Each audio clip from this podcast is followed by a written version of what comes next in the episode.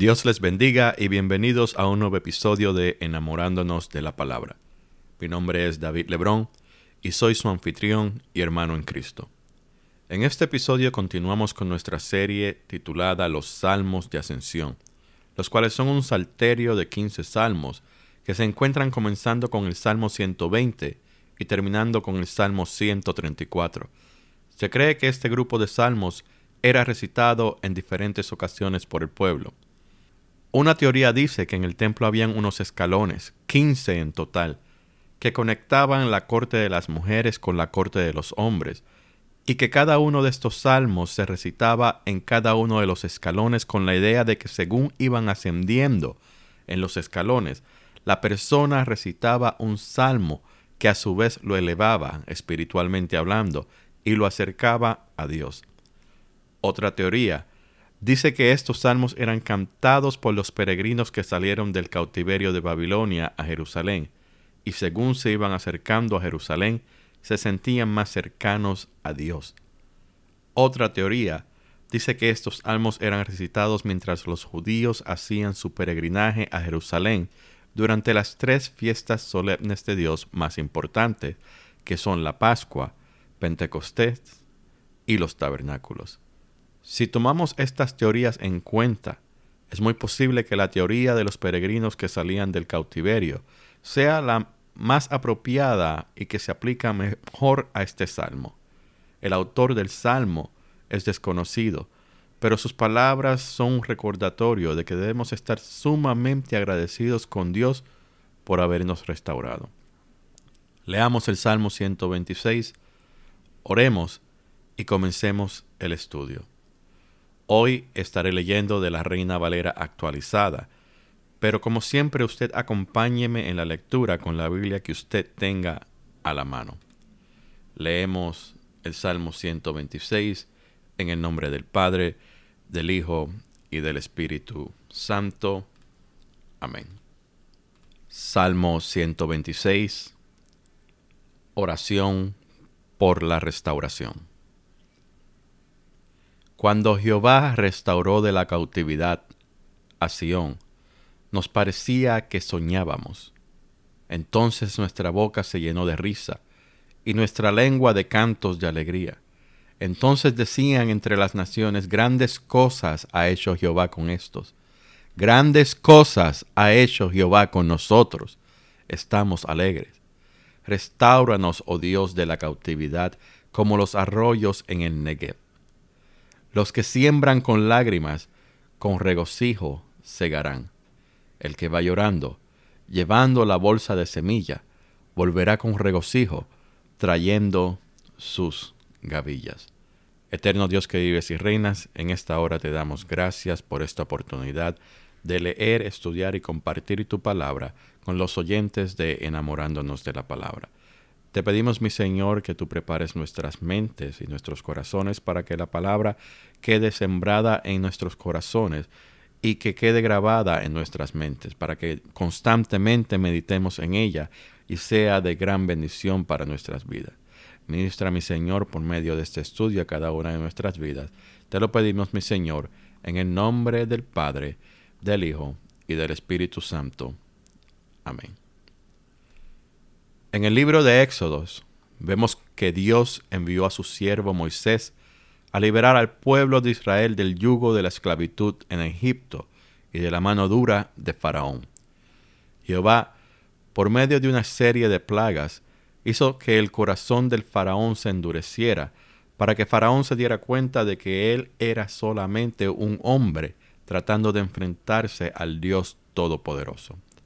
Después de la décima plaga, en el cual murieron todos los primogénitos de la tierra de Egipto, incluyendo a los primogénitos de las bestias, la única opción que Faraón tuvo fue la de aceptar que no se enfrentaba a Moisés, sino que se enfrentaba a Dios, tal y como Moisés le había dicho. Moisés dirigió el pueblo al desierto y mientras Moisés buscaba la dirección de Dios, mientras Dios le entregaba los primeros mandamientos que el pueblo debía de obedecer el pueblo mostró sus verdaderos colores y decidió hacerse para ellos una imagen a la cual ellos pudieran adorar. Esta decisión del pueblo de Israel nos da una primicia de lo que sería el resto de la historia de Israel. Cuarenta años más tarde, una nueva generación de israelitas está lista para ser liderada por Josué para entrar a la tierra que Dios le había prometido a Abraham, Isaac y a Jacob.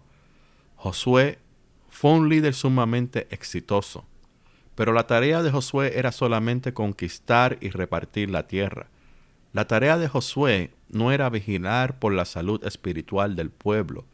Y vemos que ya hacia el final del libro de Josué, los líderes de las tribus son congregados por Josué. Josué les habla claro y directo a los líderes de las tribus. Y leemos un versículo muy conocido entre los creyentes en Josué 24:15 que dice, Pero si os parece mal servir a Jehová, escogeos hoy a quien sirváis, si a los dioses a los cuales sirvieron vuestros padres cuando estaban al otro lado del río, o a los dioses de los amorreos, en cuya tierra habitáis, pero yo y mi casa serviremos a Jehová. Este versículo nos deja saber hacia qué lado se inclinaba el corazón de Josué. Y hemos escuchado muchas prédicas acerca de esta fidelidad de Josué hacia, hacia el Dios que lo seleccionó para liderar al pueblo a la tierra de Canaán. Pero este versículo también nos deja saber que el pueblo no le estaba siendo fiel a Dios que su corazón se había inclinado hacia los ídolos de los cananeos y que no estaban siendo obedientes a Dios. Esta decisión le trajo graves consecuencias al pueblo, porque luego vemos en el libro de los jueces que Jehová tuvo que una y otra vez castigar al pueblo, entregándolo en manos de pueblos opresores, y no era hasta que el pueblo se arrepentía de su pecado y clamaban a Dios que Dios levantaba el castigo y liberaba a su pueblo. Esto continuó sucediendo constantemente durante la historia de Israel. Los libros de los reyes, las crónicas y los libros de los profetas nos hablan de la infidelidad de Israel hacia contra su Dios. Si usted está en las primeras etapas de la fe en Cristo y apenas está estudiando los evangelios y no sabe qué fue lo que sucedió en los libros que le mencioné, no se preocupe. Les voy a leer unos versículos que, que prácticamente resumen el pecado de Israel para que podamos entender un poco mejor el Salmo 126. Dice en el Salmo 78, versículos 56 al 61. Y una vez más estoy leyendo de la Reina Valera actualizada. Salmo 78, versículos 56 al 61 nos dicen, pero pusieron a prueba al Dios Altísimo y lo amargaron, y no guardaron sus testimonios. Más bien se volvieron atrás y se rebelaron como sus padres, se desviaron como arco engañoso, lo airaron con sus lugares altos, y con sus imágenes le provocaron a celos. Dios lo oyó y se encendió en ira, en gran manera rechazó a Israel. Abandonó el tabernáculo de Silo, la tienda en que habitó entre los hombres. Entregó su poderío a la cautividad y su gloria en manos del enemigo. Esos versículos que acabamos de leer del Salmo 78, ese fue el pecado de Israel, desobedecer a Dios y abandonarlo por otros dioses. Le servimos a un Dios misericordioso, el cual la palabra nos dice que es tardo para la ira. No nos dice que nunca se enoja. Así que Dios se cansó de tanta desobediencia. El pueblo que le pertenecía, que debía ser santo porque Él es santo, santo, santo, era un pueblo desobediente y Dios los entregó en manos del enemigo y fueron llevados al cautiverio pero no iban a ser cautivos por siempre. Dios había hablado por medio de su siervo Jeremías y les dejó saber que habrían setenta años de desolación, es decir, setenta años de cautiverio. Setenta años, hermanos, es toda una vida. Imagínese usted que el país donde usted vive sea atacado por otro país. Dios los proteja y nos libre de eso, pero imagínese que eso suceda y que el otro país sea el que gane. Y ese país no se conforme con simplemente poner sus leyes sobre el pueblo y, poner su gobierno y personas de su país en, su gobierno, sino que decide trasladar a la mayoría de la población, especialmente a los más influentes y a los jóvenes, al país natal de ellos, del país conquistador. Eso fue lo que le sucedió al pueblo de Israel fueron llevados cautivos a una tierra que ellos no conocían, a practicar unas costumbres extrañas, a hablar un idioma diferente y a perder su identidad como pueblo, porque hubieron algunos, si no fue a muchos, que hasta el nombre le cambiaron como le sucedió a Daniel y a sus tres amigos. Los que fueron llevados cautivos a una edad mínima de 20 años, es muy probable que nunca regresaron a su tierra natal. Otros quizás aún estaban vivos cuando se cumplieron los 70 años. Pero ¿para qué hacer ese viaje tan largo en su vejez?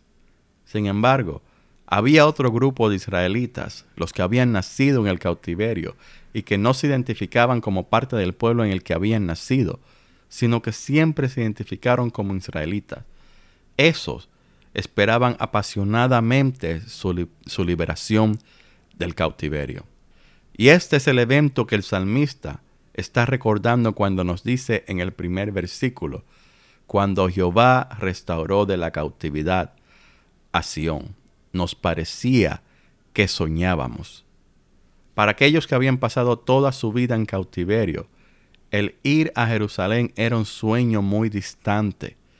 Ellos solo tenían las historias que sus padres les contaban acerca de su Dios y se les hacía difícil creer que Dios cumpliría su promesa de liberarlos. Sin embargo, aunque ellos nunca habían vivido en Jerusalén, ellos tenían en su corazón un gran amor por la tierra de sus padres. Solo piensen en la aflicción, la, la reacción de Nehemías cuando recibió noticia de la condición en la que Jerusalén se encontraba. Jerusalén era la tierra de sus padres por lo tanto, él sintió un gran dolor cuando se enteró que, la tierra, que, Jerusalén estaba en ruinas, que las puertas estaban dañadas. Y él se afligió tanto que se lo notaba y el rey lo envió a, a que restaurara la ciudad. Y cuando llegó el día en que Dios restauró a su pueblo, se sintieron como que soñaban. Usted se puede relacionar con esto. Estoy seguro que alguna vez ha tenido un momento en que nos sucede algo muy bueno e inesperado. Y nos sentimos como que estamos flotando en una nube. Y no sabemos si lo que estamos viviendo es una fantasía o una realidad. Les pongo un ejemplo común. Cuando nos enamoramos de alguien y esa persona nos corresponde, esa persona nos hace sentir como que estamos soñando no podemos reconciliar la realidad de que el amor que sentimos por esa persona es reciprocado, con el mismo amor, y decimos que es como un sueño del cual no queremos despertar. Cuando Adán pecó, todos quedamos marcados como pecadores. Dice la palabra en Romanos 5:12, que así como el pecado entró en el mundo por medio de un solo hombre, y muerte por medio del pecado, así también la muerte pasó a todos los hombres, por cuanto todos pecaron. Todos somos pecadores y estamos sentenciados a muerte por causa de este pecado, porque gracias al pecado estamos destituidos de la gloria de Dios. Es decir, que estamos condenados a vivir una eternidad sin Dios en nuestras vidas, lo cual nos debe dar miedo, porque no será una vida placentera, sino que será todo lo contrario, será una vida de tortura hasta que se nos dé la muerte. Pero así como los israelitas que se encontraban en cautiverio tenían una esperanza de que la promesa de Dios de que serían restaurados como pueblo se cumpliera, nosotros en el presente tenemos conocimiento de que nuestra esperanza de ser restaurados a la gloria de Dios ha sido cumplida. El cumplimiento de nuestra promesa se llama Jesucristo, y es gracias a la obra de Jesús en la cruz del Calvario que hoy nosotros podemos decir que hemos sido justificados gratuitamente por la redención que es en Cristo Jesús. Romanos 3:24. Que gracias al sacrificio único y perfecto de Jesús, en el cual hemos depositado toda nuestra fe, podemos decir que somos pueblo de Dios, que somos siervos de Dios y que somos hijos de Dios. Y si usted lo cree, alabe al Señor con gritos de júbilo. Esto es lo siguiente que nos dice el salmista en el versículo 2. Entonces nuestra boca se llenó de risa y nuestra lengua de cantos de alegría. Gloria sea el Señor, aleluya. Continúe usted dándole gracias a Dios y alabándolo porque es un gran motivo de júbilo, es un motivo de gozo y alegría el saber que hemos sido restaurados a la gloria de Dios. Y si este es un motivo de gozo y alegría, no permita que la alabanza se aparte de su boca, permita que su alma alabe al Señor libremente, no le ponga limitaciones y tal como nos dice el salmista, ríase no hay más motivos para llorar y lamentarse. Ríase, porque cuando usted está contento, usted ríe. En su boca hay una sonrisa de oreja a oreja. En su rostro hay un resplandor por la alegría que la gloria de Dios causa en su corazón. Ríase, porque hemos recibido la palabra e inmediatamente la hemos recibido con alegría. Ríase, porque su nombre está escrito en el cielo. Ríase, porque la palabra nos dice en Isaías 35 días que los rescatados por el Señor volverán y entrarán en Sión con cánticos de alegría, coronados de una alegría eterna. los alcanzarán la alegría y el regocijo y se alejarán la tristeza y el gemido. Gloria sea al Señor. Aleluya. Yo no sé si mi gozo se está transmitiendo por este, por este medio, pero pasajes como este llenan mi corazón de alegría al, pensar en lo que Jesús ha hecho por mí. Y si usted aprecia la obra de Jesús de la misma manera, usted debería estar sintiendo ese mismo gozo que el Espíritu Santo ha puesto en su corazón para que su alma se deleite delante de la presencia del Señor. Tenemos un Dios bueno que cumple sus promesas. Tenemos un Dios que nunca se olvidó de nosotros, aunque nosotros en otras etapas de nuestras vidas nos hayamos olvidado de Él, porque Él no se olvidó de nosotros y ha extendido su gracia sobre nosotros. Por eso somos salvos. Así que ríase. Esta alegría que sentimos será notada por muchos, porque dice la segunda parte del versículo 2, entonces decían entre las naciones, grandes cosas ha hecho Jehová con esto. Asimismo es, grandes cosas ha hecho el Señor con nosotros. Y me alegra que sepan que nos ha amado, que nos ha recordado, que nos ha llamado, que nos ha rescatado, que nos ha redimido, que nos ha limpiado de nuestros pecados, que nos ha llamado y lo más bonito es que su obra en nosotros no ha terminado. Las naciones conocían las historias acerca de Jehová y no ignoraban el poder del verdadero Dios aunque no le servían. Y cuando ellos vieron que Dios había rescatado a Israel del cautiverio, y vieron la alegría de los israelitas, ellos también recordaron el poder de Jehová. Y comentaban entre ellos que grandes cosas ha hecho Dios con los israelitas. No solo con esa generación, sino que con las generaciones anteriores que cruzaron el, el Mar Rojo, atravesaron el río Jordán, conquistaron la tierra de los cananeos y que ahora volvían a su tierra después de 70 años de cautiverio. No sé cómo es que esas naciones, al ver todo lo que Jehová había hecho por su pueblo, no le entregaron sus vidas a Jehová en aquellos tiempos. Pero de igual manera, el mundo del siglo XXI ve cómo Dios obra en nosotros, cómo ha rescatado a muchos de nuestros hermanos de la cárcel, de la drogadicción, de las pandillas, de la prostitución, del crimen, aún hasta de la muerte, y el mundo aún no dice, verdaderamente el Dios al que tú le sirves ha hecho algo en ti, y yo quiero que haga algo en mí. Pero el salmista no se queda enfocado en la admiración que las naciones tienen al ver al pueblo israelita regocijarse.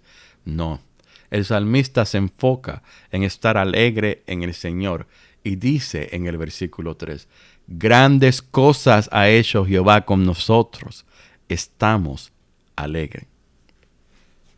Esa es la actitud que debemos tener.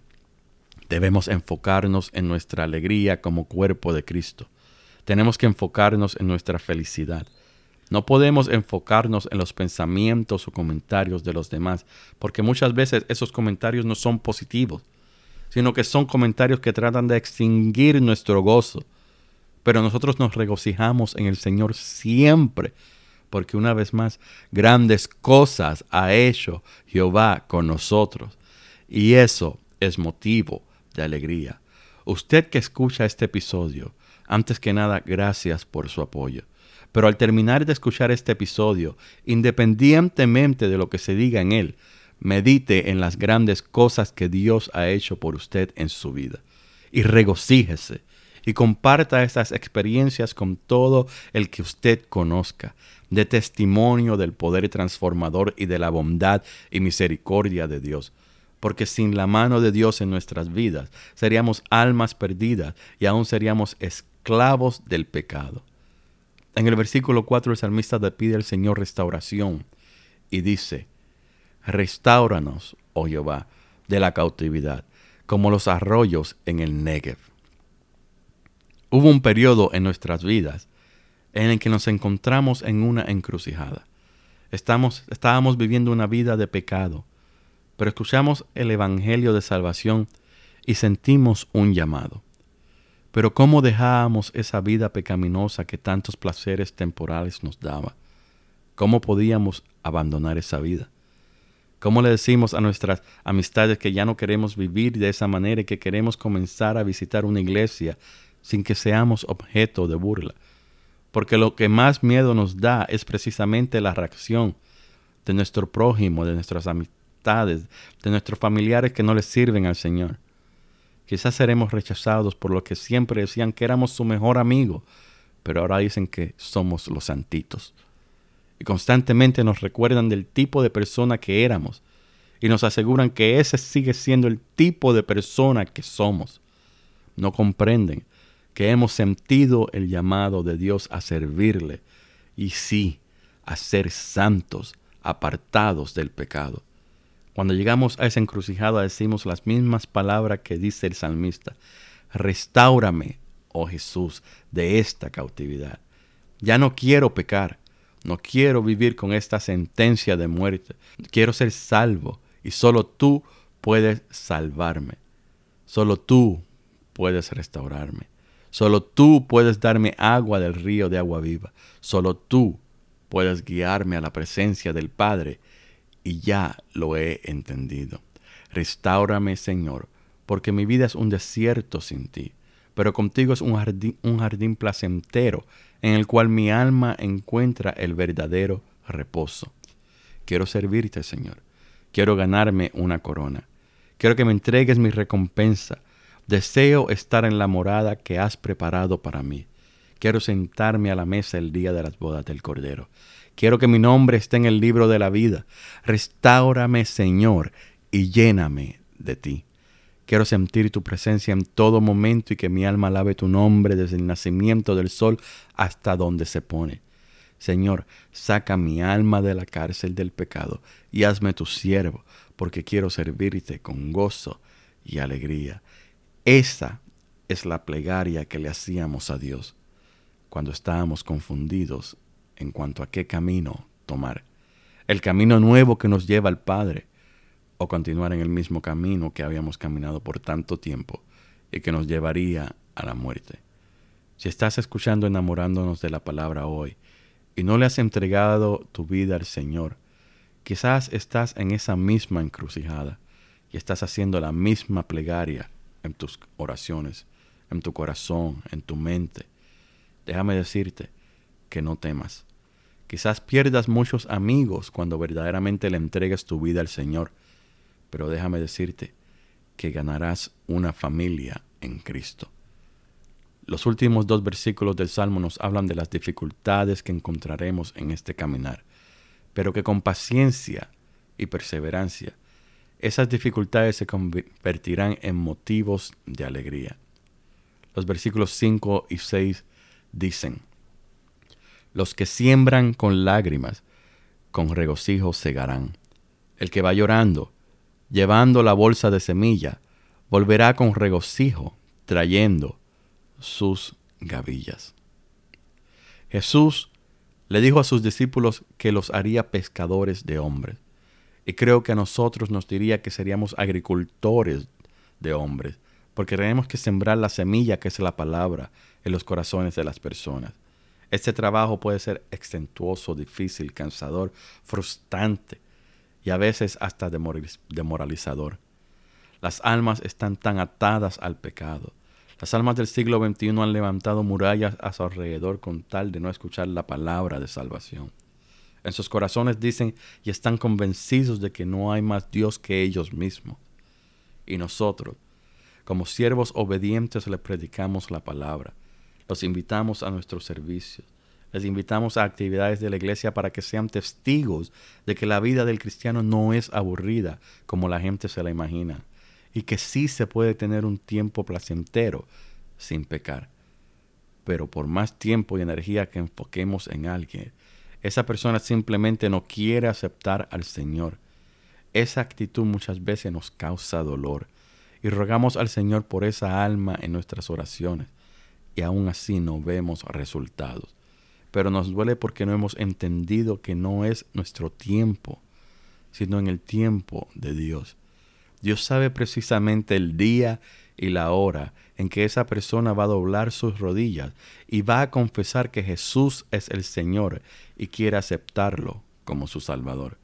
Entonces ese dolor que hayamos sentido, esa semilla que hayamos, que hayamos sembrado con lágrimas por tanto tiempo, será motivo de gozo. No podemos dejar de continuar regando esa semilla ni de darle cuidado. Esa semilla va a germinar y va a crecer en el corazón de la persona y seremos testigos de lo que Dios puede hacer. Vamos a notar cambios internos antes de notar cambios externos, porque así es como Dios opera. Primero nos cambia por dentro, nos cambia el corazón, nos cambia nuestras mentes y luego comienza a hacer cambios externos. Cómo nos expresamos, cómo tratamos a los demás, cómo manejamos situaciones diarias, serán las señales de que el fruto del Espíritu está aumentando en nosotros. Es una tarea difícil esta de traer alma a los pies de Cristo. Es aún más difícil el vivir una vida en santidad mientras que el mundo a nuestro alrededor se derrumba por el pecado. Pero no podemos dejar que el mundo llegue a la ruina. Debemos hacer todo lo que podamos hacer en el nombre de Cristo para que el enemigo no continúe esclavizando a nuestros seres queridos ni a nuestro propio prójimo. Porque Jesús nos dio ese mandamiento, amarás a tu prójimo como a ti mismo. Y si yo me amo lo suficiente para querer ser salvo, entonces yo debo amar a mi prójimo de esa misma manera y querer que él también sea salvo. No importa los viajes que tengamos que dar con la misma carga hacia esa persona y los viajes que tengamos que hacer de regreso a nuestros hogares decepcionados de que una vez más el Evangelio ha sido rechazado, no nos podemos rendir. Porque cuando por fin llegue ese día que el Señor tenga ya predestinado para la salvación de esa alma, seremos llenos de gozos Íbamos llorando, cargando la misma bolsa de semillas, pero volveremos con regocijo, porque vendremos de regreso a nuestras casas con las gavillas, con el fruto de toda esa labor, de toda esa siembra, de todo ese esfuerzo y de todo ese tiempo que hemos invertido en las personas. Por eso, hermanos, continúa dándole gracias a Dios por tu restauración y continúa pidiéndole al Señor por la restauración de todos aquellos que aún no le han entregado su vida al Señor. Dios Todopoderoso, te doy gloria y honra en esta hora por permitirme una vez más traer un mensaje para la vida de todos aquellos que están escuchando, enamorándonos de la palabra. Te quiero dar gracias, mi Señor, por la obra que estás haciendo en mí y por la obra que continúas haciendo en cada uno de nosotros. Sabemos que no somos perfectos y que solamente llegaremos a la perfección cuando estemos delante de tu presencia. Y mientras tanto tenemos la confianza de que tú continúas obrando y de que tú continúas restaurándonos día a día. que tú no nos dejas caer en tentación y que tú nos proteges. Mi Señor, bendice a todos aquellos hermanos que nos escuchan y que son nuevos en la fe.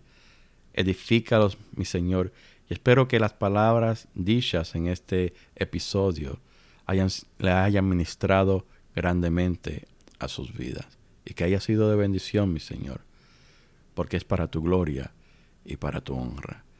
Gracias una vez más, mi Señor. Gracias, mi Señor, por los oyentes del, del, episodio, del podcast, del programa, de enamorándonos de la palabra, mi Señor. Bendícelos, mi Señor. Llévalos con bien, sánalos si no se sienten bien, su, su salud y sus energías, mi Señor, y pon en ellos la alabanza constante en sus labios. Te pido todo esto, mi Señor, en nombre de tu Hijo amado Jesús. Amén. Gracias una vez más por sintonizar enamorándonos de la palabra. Que Dios te bendiga.